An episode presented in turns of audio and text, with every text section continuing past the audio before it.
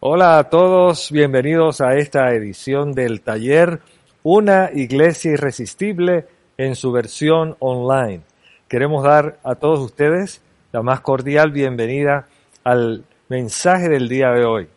Y antes de comenzar, queremos saludar a todos los que nos están viendo en el mundo hispano. Tenemos el honor de poder conectarnos semana tras semana con todos ustedes a través de las redes sociales. Y de vez quiero invitarles a asistir a nuestras reuniones en, persona aquí en el auditorio del taller los domingos a las 10 y 30 de la mañana. Porque la experiencia online no sustituye lo que se vive en la experiencia presencial y yo quiero invitarles a todos a que sean parte de la gran experiencia Weekend. Bueno, hoy comenzamos una nueva serie que hemos titulado No seas tonto. Y antes que me canceles, quiero que veas el subtítulo porque dice hacia dónde vamos. El subtítulo dice cómo conseguir control sobre tu vida. Y durante las próximas semanas vamos a estar abordando este asunto basados en el libro de Proverbios en el Antiguo Testamento. ¿Te has dicho alguna vez, ¿cómo pude ser tan tonto? ¿Cómo pude ser tan tonto tomando esa decisión? ¿Cómo pude ser tan tonto que no administré bien mi dinero? ¿Cómo pude ser tan tonto que abrí mi gran bocota? ¿Cómo pude ser tan tonto que estallé de rabia, de coraje, cuando menos debía ser? Creo que cada uno de nosotros hemos tenido una experiencia en la que nosotros hemos terminado pensando que actuamos de una forma tonta. Tú no quieres estar fuera de control, no quieres actuar de esa manera. Me parece que todos somos inteligentes y queremos actuar con inteligencia. Nadie quiere ser tonto, pero hay momentos en nuestra vida en que terminamos actuando como tontos. Uno de los ángulos en los que debemos tener control en nuestra vida tiene que ver con nuestra toma de decisiones. Nuestra vida está formada por las decisiones que nosotros tomamos. De hecho, Frank Borham, un gran escritor británico, decía, nosotros damos forma a nuestras decisiones y luego nuestras decisiones le dan forma a nuestra vida. ¿Cómo tomar mejores decisiones para tener menos lamentos? ¿Cómo poder tomar esas mejores decisiones en el día de hoy con lo que yo tengo a la mano? Cerca del año 900 a.C., un hombre llamado Salomón, rey de Israel, escribió uno de los libros del Antiguo Testamento que se conoce como el libro de Proverbios. Mucho de su contenido deja ver que en múltiples ocasiones este hombre llamado Salomón actuó como un tonto. Él era sabio en el papel. En el papel era muy sabio. Pero no era tan sabio en la realidad. Al final, nosotros vemos que él ignoró el consejo que tenía a la mano y no le fue bien. Sin embargo, Salomón aprendió con el tiempo, aprendió y se convirtió en uno de los hombres más sabios de la historia. Proverbios es un libro que nos habla de no ser tontos, nos habla de poner la sabiduría en acción. Y en Proverbios nosotros vemos a Salomón y un grupo de sus amigos mostrando cuál es la perspectiva de Dios sobre el dinero, el poder, la fama, la familia, los amigos, la carrera, el éxito, el fracaso, las decisiones y los conflictos, entre algunos de los temas que que trata este tremendo libro del Antiguo Testamento. Pero en pocas palabras, Es un libro acerca de no ser tontos, de hacer que la vida funcione. Y la clave, dice Salomón, está en la sabiduría. Salomón dice que la clave para tener todo es decidir con sabiduría. Proverbios capítulo 4, versículos 7 y 8 dice, adquirir sabiduría es la cosa más importante que puedes hacer. De todo lo que tú puedes adquirir, adquiere sabiduría, ama la sabiduría y ella te hará grande. La sabiduría no es conocimiento. Nosotros vivimos en la era del conocimiento, de la explosión del conocimiento. Y es sorprendente cuánto conocimiento nosotros tenemos a la mano. De hecho, un joven adolescente hoy tiene tanta información a la mano que sus abuelos a la misma edad no tenían disponible, no tenían a la mano cuando estaban creciendo. Es sorprendente cuánta información y cuánto conocimiento tenemos a la mano. Pero la realidad es que tú puedes ser un tonto educado. Puedes tener un IQ tan alto y a la misma vez tomar decisiones muy tontas. Porque el conocimiento es familiarizarnos con hechos, con verdades, con principios, a partir del estudio o de la investigación. Pero la sabiduría es otra cosa. La sabiduría es aplicar el conocimiento. La sabiduría es conocimiento de lo que es verdadero, de lo que es correcto, junto con un juicio justo en cuanto a la acción, en cuanto a cómo aplicarlo. El conocimiento se trata de saber. Da, tú dirías, eso ya lo sabía. Perfecto. Pero la sabiduría se trata de vivir. Uno, uno no puede ser sabio sin conocimiento, pero puede tener conocimiento y no ser sabio. La aplicación es el camino a la sabiduría. Proverbios capítulo 14, versículo 12 dice, hay caminos que al hombre parecen rectos, pero que acaban por ser caminos de muerte. En otras palabras, nosotros nos enfrentamos muchas veces a decisiones que nos pueden llevar en una dirección positiva al final o una a una situación negativa al final.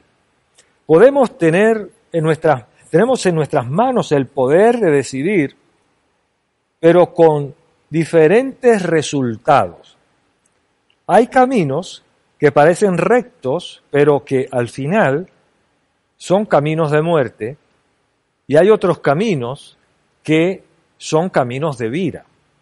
La gente a veces dice, hago lo que siento, sigo mis inclinaciones naturales. Seguir tus inclinaciones naturales muchas veces es equivocado, casi siempre es equivocado al final del trayecto. ¿Qué puede hacer la sabiduría por mí? Quiero que veas otro, otro versículo. Está en Proverbios capítulo 3, versículo 16. Dice, con la mano derecha la sabiduría ofrece larga vida con la izquierda honor y riquezas. Sus caminos son placenteros y en sus senderos hay paz. Ella es árbol de vida para quienes la abrazan felices los que la retienen. Y aquí en estos versículos o, versos, nosotros tenemos seis beneficios de la sabiduría. Y quiero que los veas rápidamente. Primero es larga vida. Cuando tú ah, decides, aplicando la sabiduría, tú reduces el nivel de estrés en tu vida.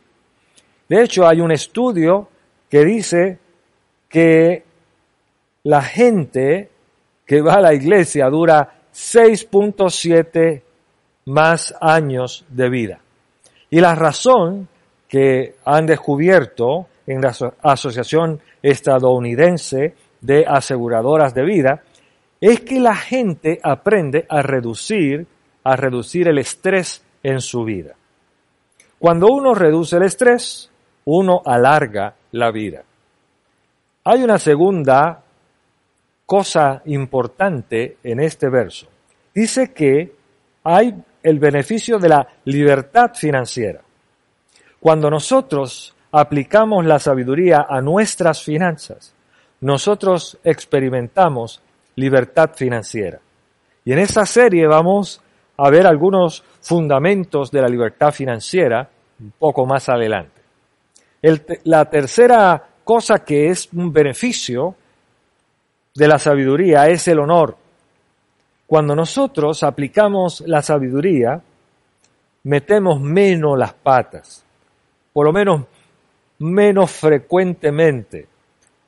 Y cuando eso ocurre, nosotros ah, actuamos de una forma más apropiada, dando honor.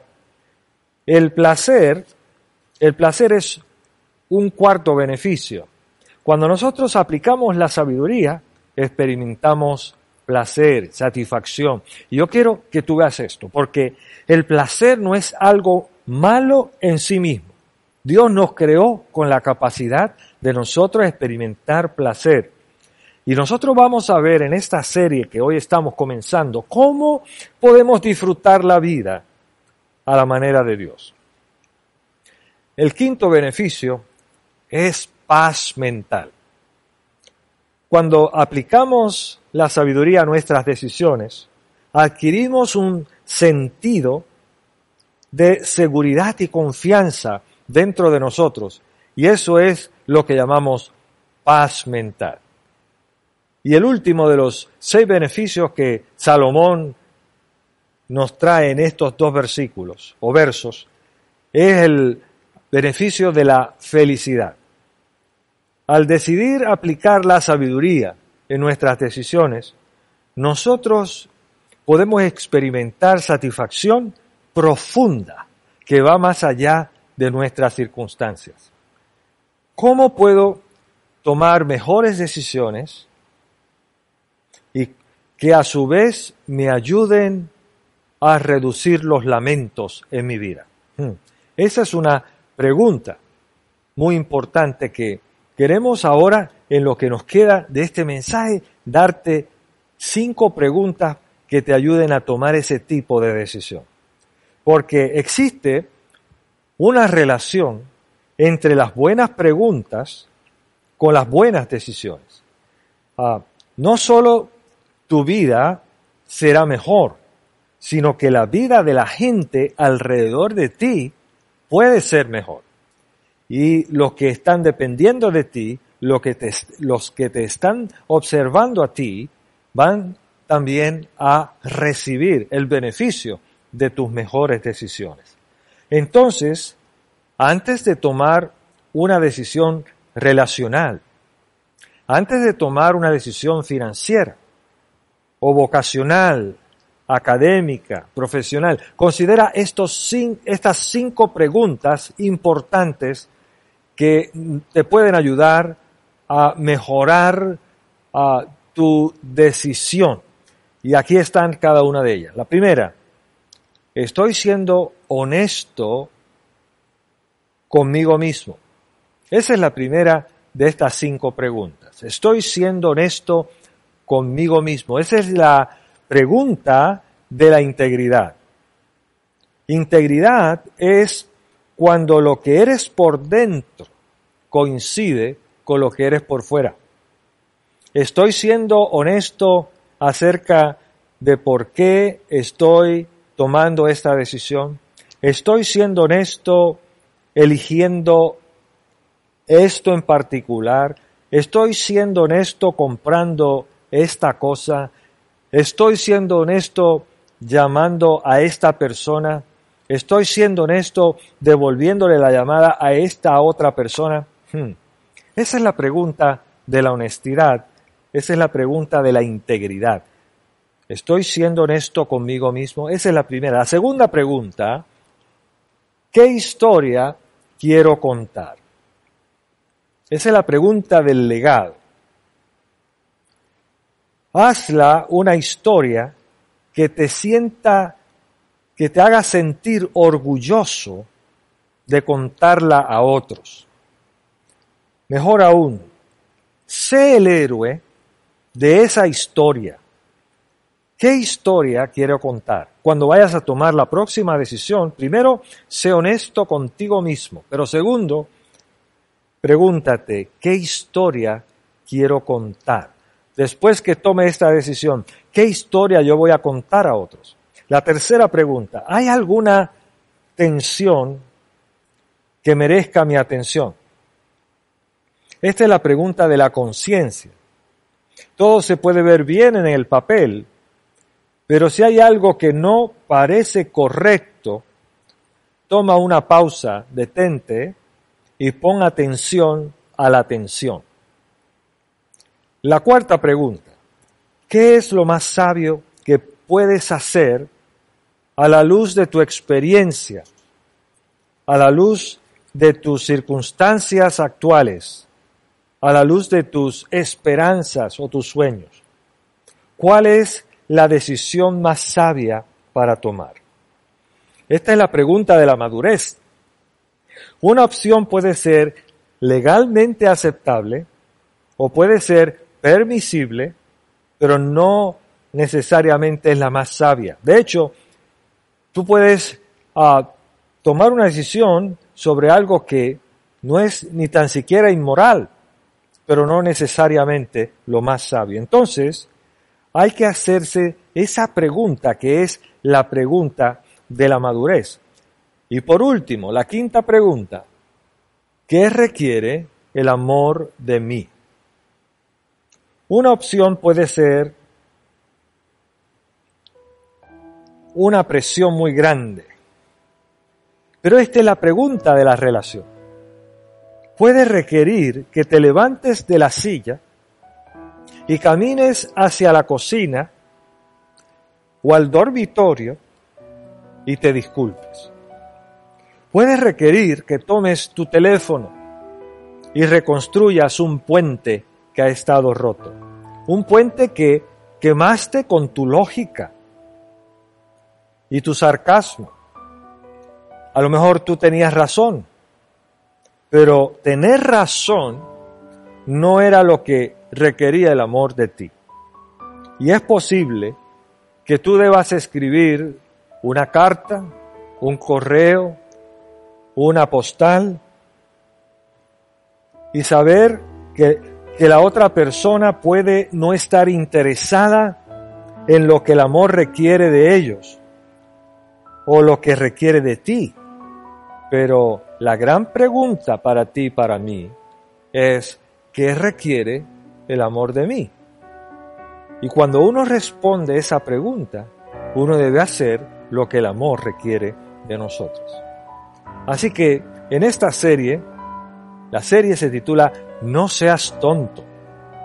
Y lo primero que estamos tratando de animarte es a que tomes decisiones con sabiduría, que tomes mejores decisiones.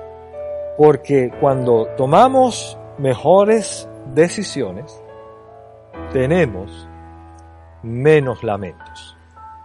Te espero la próxima semana aquí en el taller Una Iglesia Irresistible en su versión online. Y quiero pedirte que vuelvas sobre estas cinco preguntas que están esta semana disponibles a través de Facebook para que tú puedas para que tú puedas entender un poco mejor cómo tomar decisiones en tu vida que te ayuden a, a subir a otro nivel.